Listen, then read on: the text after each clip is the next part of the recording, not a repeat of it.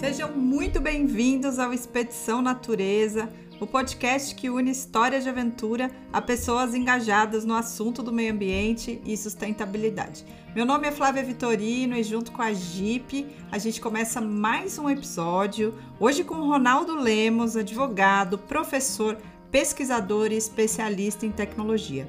E hoje ele está aqui para a gente falar sobre como a tecnologia pode nos ajudar no meio ambiente e no futuro do planeta.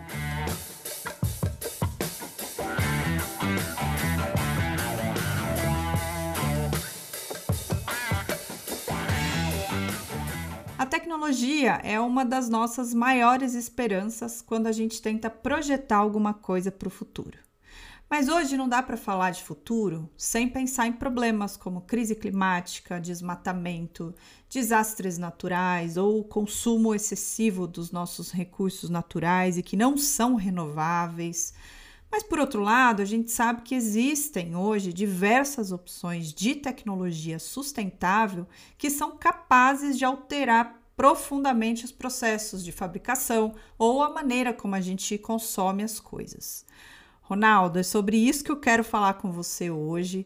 Muito obrigada por ter aceitado o convite para esse bate-papo. Seja muito bem-vindo à Expedição Natureza. Eu que acompanho seu trabalho de perto, tenho várias perguntas e quero discutir tudo com você aqui hoje para misturar esses nossos dois mundos, futuro e meio ambiente. Pois é, eu estou em dúvida aqui se eu te chamo de Flávia, de Flá ou de Bey, mas você que me diz. É, eu comecei com o Ronaldo, acho que agora eu vou continuar como Rô, para a gente ficar no meio termo, pode ser? Tá bom, combinado. Mas vamos lá, olha só, antes de começar a falar sobre todas as opções de tecnologia sustentável, que eu sei que você sabe, eu sei que já existem, eu quero saber a sua opinião sobre o seguinte: você acha que tecnologia e sustentabilidade é algo meio paradoxal ou você acha que elas podem se encaminhar juntas? Eu acho que é, para um olhar otimista, né, que é o meu olhar, que eu sou uma pessoa que eu realmente acho que a tecnologia pode trazer coisas que são benéficas, mudanças benéficas. Então, para um olhar nesse sentido, eu acho que a tecnologia tem um papel muito grande em promover uma nova política ambiental, uma política que seja racional, uma política que olhe para os dados com relação a, por exemplo, mudança climática, aquecimento global, e mais do que isso, uma política que permita você é, equilibrar a necessidade de produção, né? por exemplo, produção agropecuária, produção é, vinda do campo, com a questão da proteção, da conservação, da retenção de carbono e assim por diante.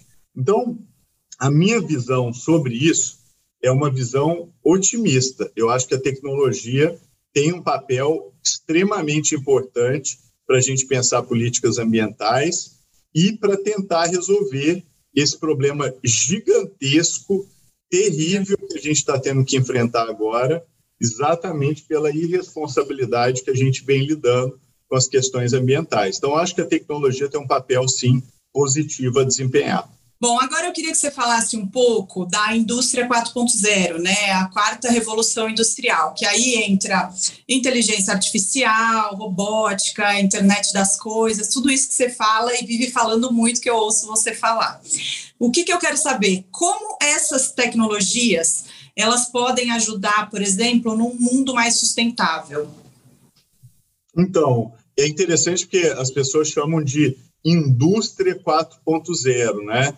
como se a aplicação dessas mudanças todas fosse acontecer só para o território de produção industrial. Mas isso é um erro, porque na verdade não é só a indústria, é o campo 4.0, são os serviços 4.0. As mudanças tecnológicas elas estão transformando tudo, não é só a indústria que vai se transformar, mas é o campo também. Então, o que a gente tem que se perguntar é: mas como é que essas tecnologias todas, como inteligência artificial, é, engenharia genética, é, biologia sintética, é, internet das coisas, blockchains, vai impactar, por exemplo, a questão ambiental? E a resposta é: vai impactar totalmente. Por exemplo, hoje no Brasil é possível a gente usar grandes volumes de dados que são medidos por meio de satélites ou de drones e sensores colocados localmente para a gente conseguir medir na prática o quanto o país está retendo ou não de carbono no solo. Então, a gente mede não só o desmatamento da Amazônia, que hoje é a principal forma de medir é satélite, mas a gente consegue medir de forma individualizada como cada propriedade rural do país está gerenciando o carbono no limite daquela propriedade. E isso abre um caminho extraordinário, porque na medida em que você tiver esses dados, você pode dar indicativos diretos para o produtor rural, né, para que ele tome medidas e, inclusive, possa ser remunerado por essas medidas é, na medida em que ele conserva carbono e provê o que a gente chama de serviços ambientais.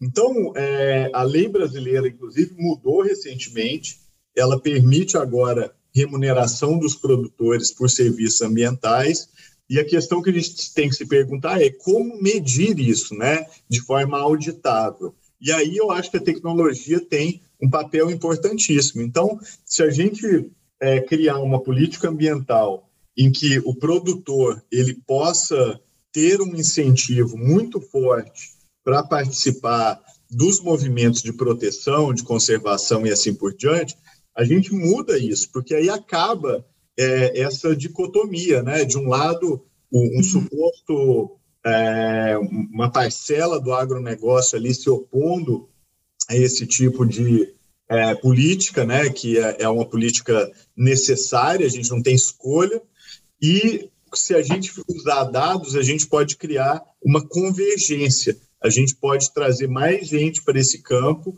e todo mundo se esforçar para ter uma política ambiental responsável, seja com relação a carbono quanto a outros serviços ambientais. Bom, você entrou em dois assuntos que eu quero falar com você. Um é blockchain. É, a gente pode até falar já. É, é, aliás, é a pergunta que não quer calar, né? O que é, como, como funciona e o que é blockchain, porque eu acho que ninguém consegue entender direito. Aí você falou sobre a questão do rastreamento, que também é muito importante, e a única coisa que eu sei do blockchain é que ele é uma, é uma ferramenta que é utilizado para isso e não só para medir a emissão dos gases, mas como também monitorar a energia limpa, por exemplo, né? E, então, explica para gente sobre o blockchain. Existe uma forma de explicar? Olha, existe, e, e para o campo, né, para tudo isso que a gente está conversando aqui, blockchain tem um impacto direto. Por uhum. exemplo, o Brasil, alguns anos atrás, viveu a crise da chamada carne contaminada, né, que levou aquela operação carne fraca, e, e isso foi um erro na cadeia de suprimentos. É, o Brasil muitas vezes não controla da forma que deveria, vamos dizer, o, o, o fluxo né, dos alimentos quando eles vão de um lugar para outro, né?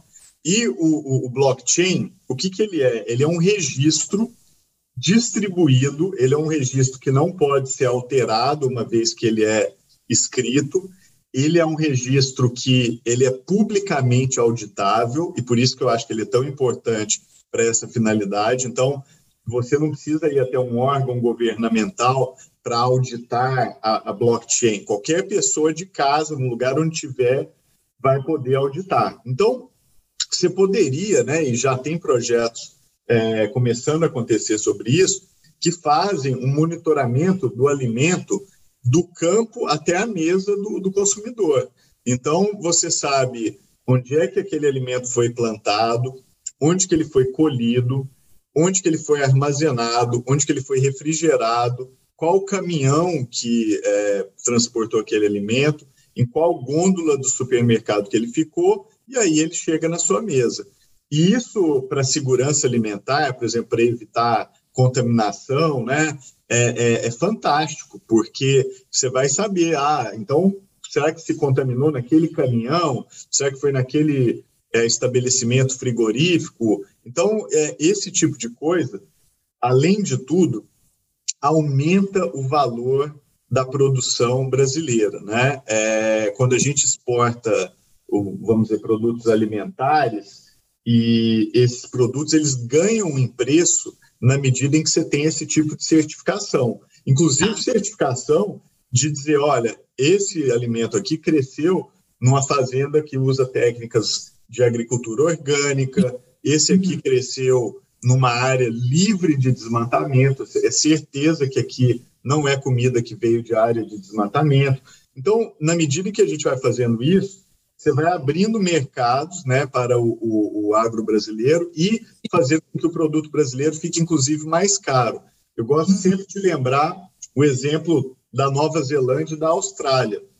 Nova. Zelândia, um país muito pequeno, a Austrália é um país que tem grande área do, do país como deserto, e são países que são ultra competitivos em agricultura, competem inclusive com o Brasil, né, que tem áreas muito maiores né, de, de agricultura, exatamente porque investiram em certificação, em produtos que são limpos, orgânicos, sustentáveis e com isso ganham um preço no mercado internacional que às vezes é muito maior do que o produto brasileiro. Então, produzem menos, mas vendem mais caro.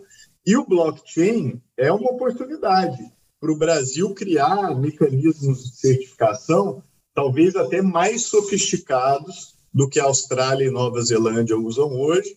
E uma vez que cria esses mecanismos, você primeiro certificar o produto que é amigável ao meio ambiente e certificar o produto com relação também a questões sanitárias, de procedência e assim por diante. Então, o blockchain, a beleza dele é exatamente essa: simples de usar, público, auditável. Se a pessoa está na Europa, nos Estados Unidos ou no Brasil, vai ter acesso àqueles registros e cria um, uma possibilidade de agregar ainda mais valor à produção brasileira. Então, nesse sentido, acho que resolveria um monte de problema, inclusive sanitário, alguns internos e para exportação melhor ainda.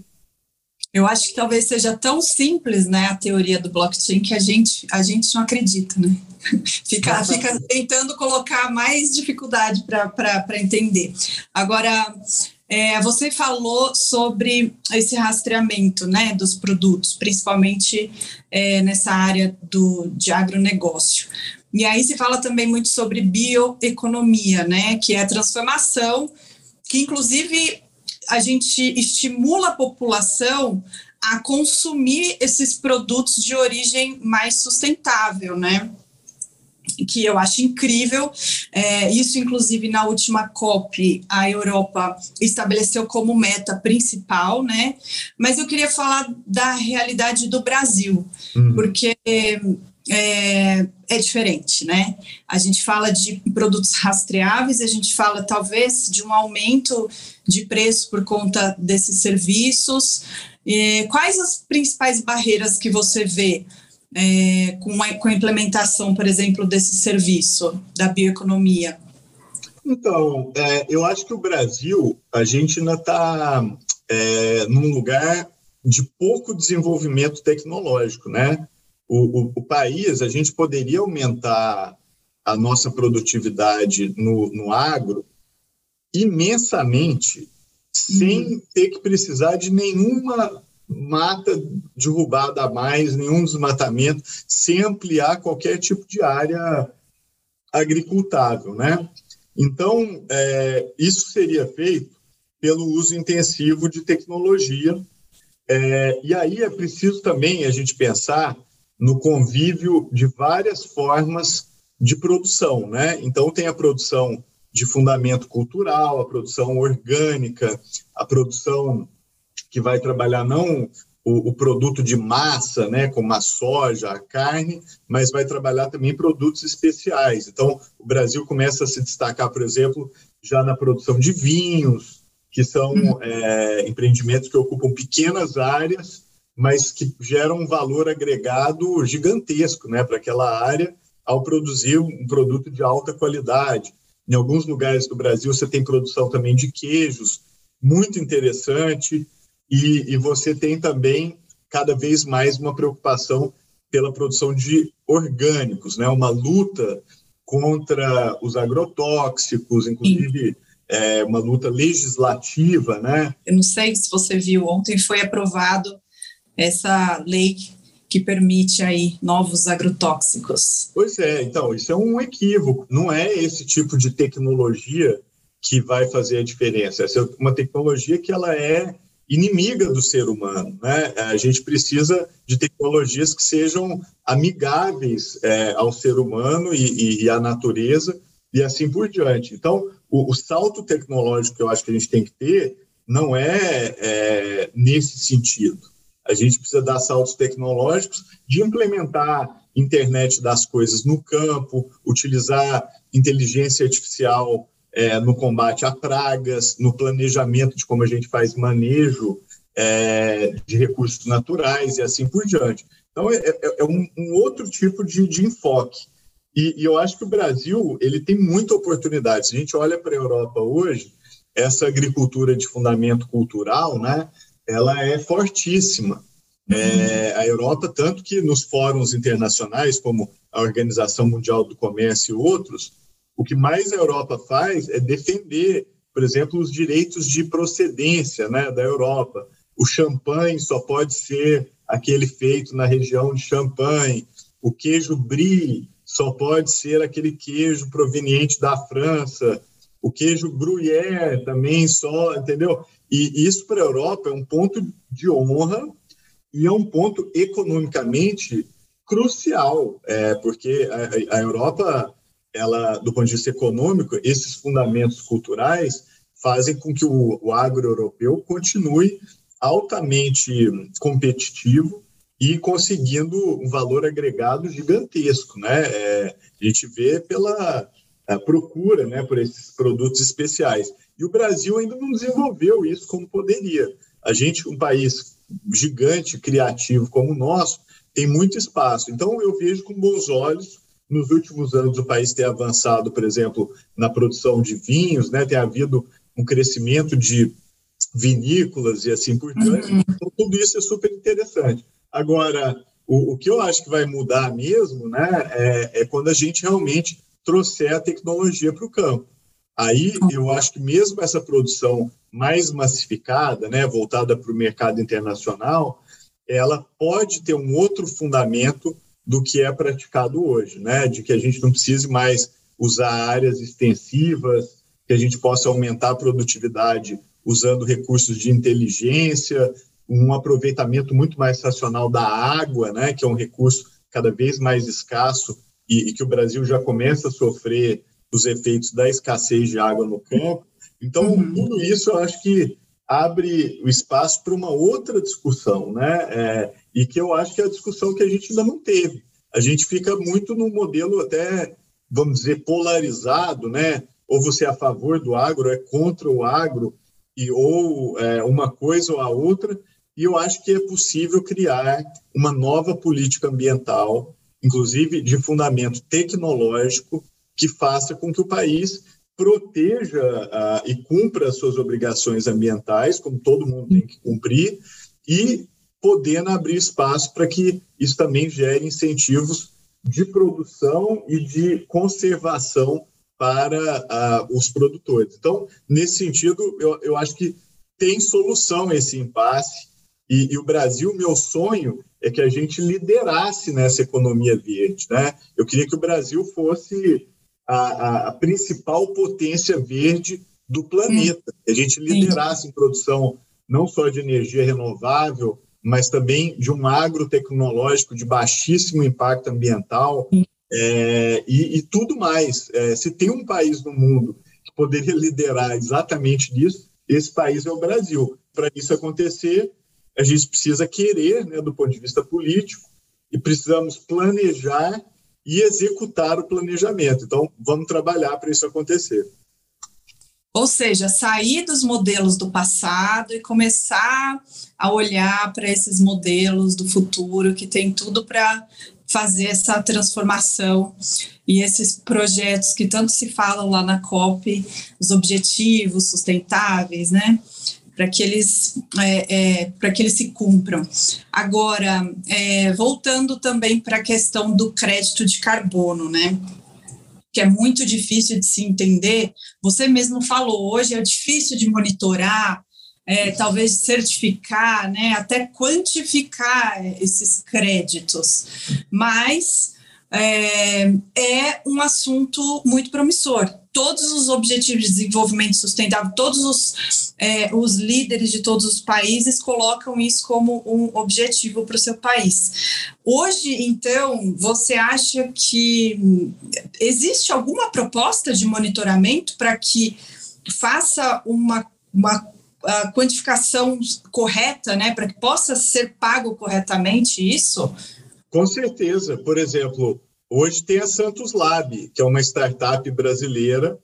Ela é criada pelo Gabriel Clabin. Eles uhum. é, põem essas ideias na prática. Então, por exemplo, a Santos Lab, ela coleta dados que vão de satélite, drones a sensores, e ela consegue medir hoje no Brasil todo todos os elementos que são necessários, por exemplo, para determinar a retenção de carbono no solo, para determinar, por exemplo, disponibilidade de água e, e fluxo hídrico, e também para medir outros serviços ambientais, como, por exemplo, conservação de fauna, né?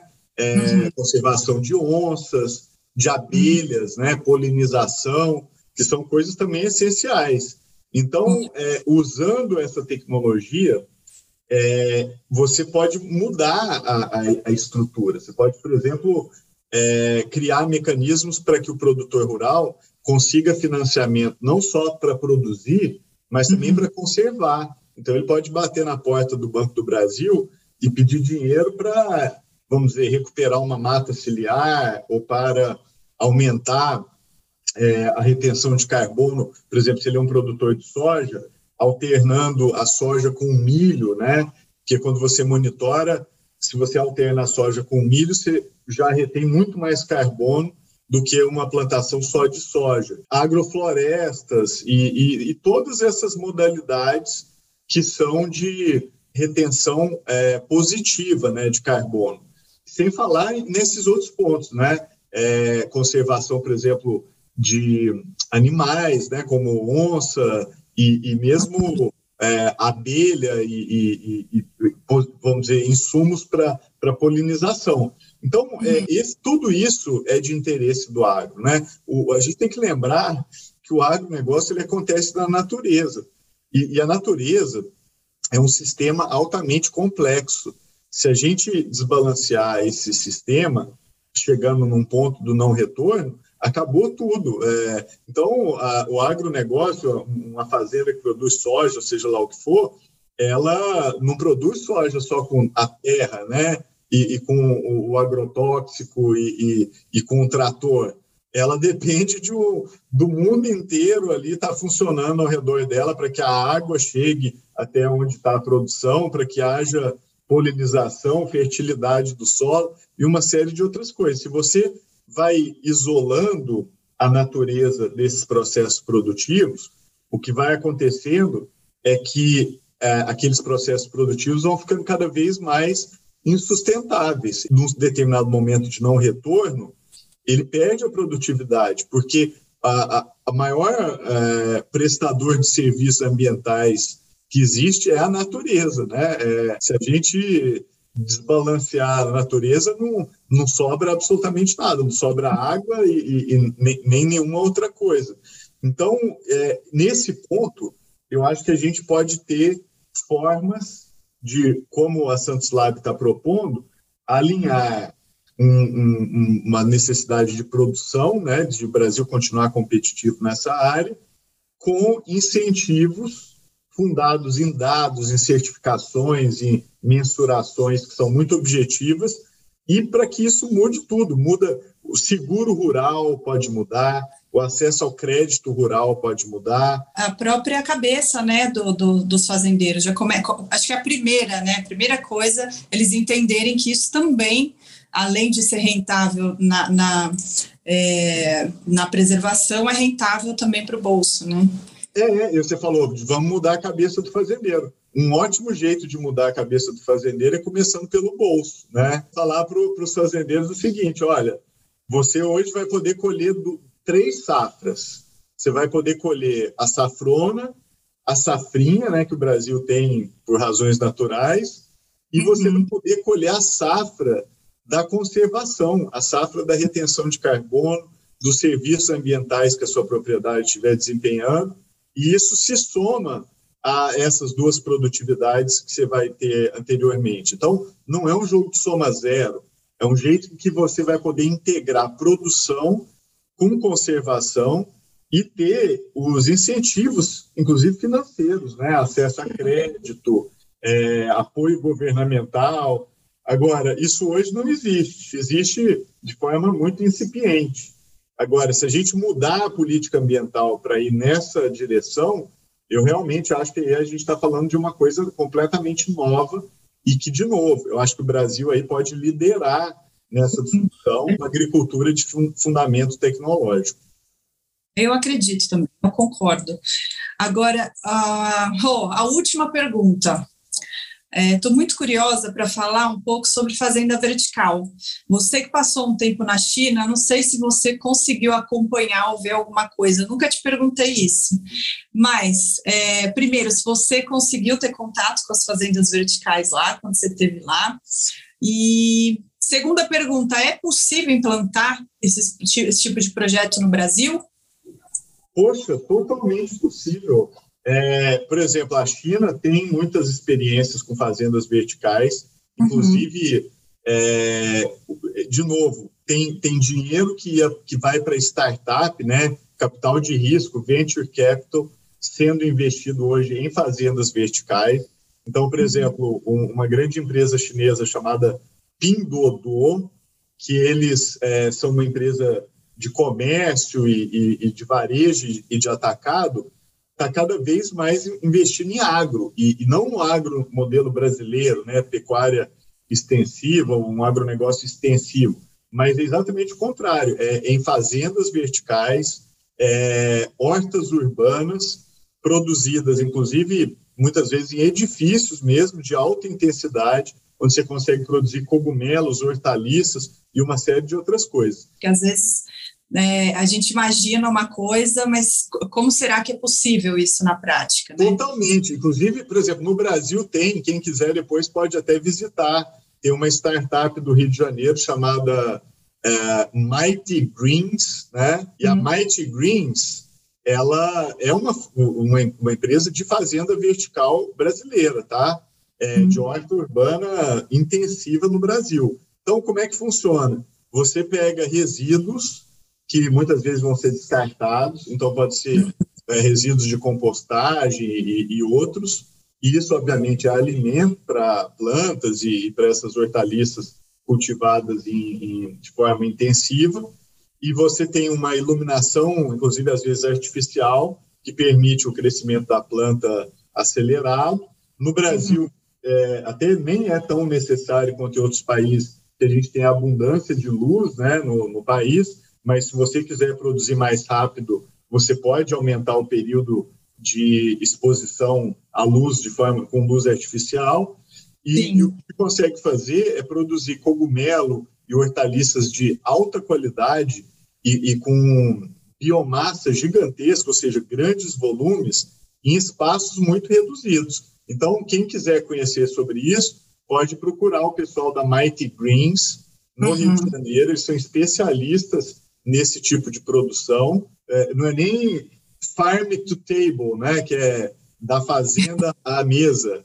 É, é, é literalmente você trazer a fazenda para a mesa, né? É, é, não é nem trazer o produto da fazenda, é você trazer o cultivo para muito perto de você. Então, você pode viver num lugar hoje e, e, as suas hortaliças estarem sendo produzidas na esquina da sua casa.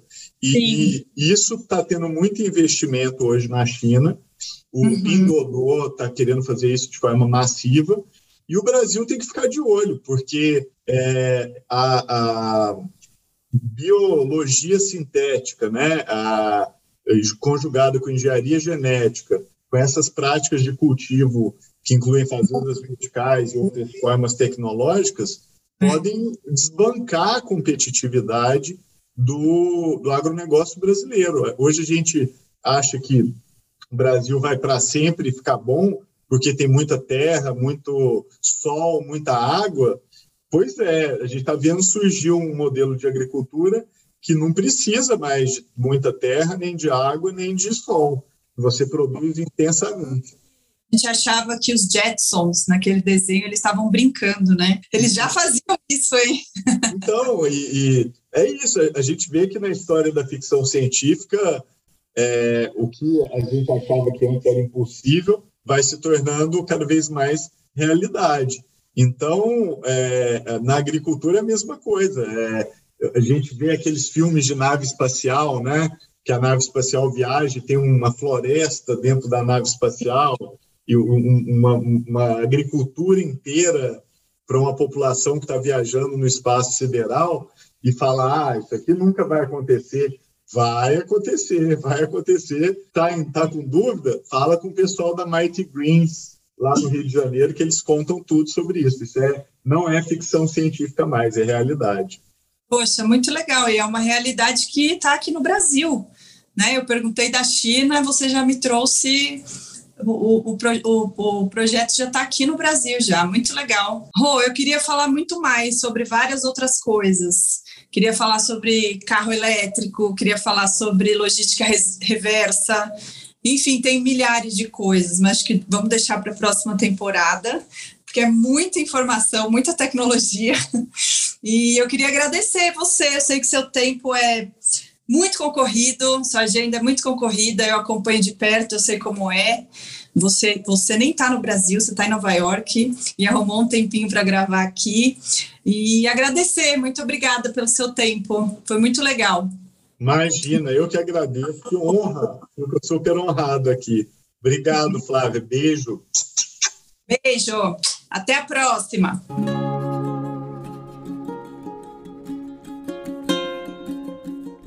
E fiquem ligados que a primeira temporada do Expedição Natureza continua com mais histórias e entrevistas. Comigo, Flávia Vitorino, aqui no canal da Jeep. Eu espero vocês no próximo. Até lá!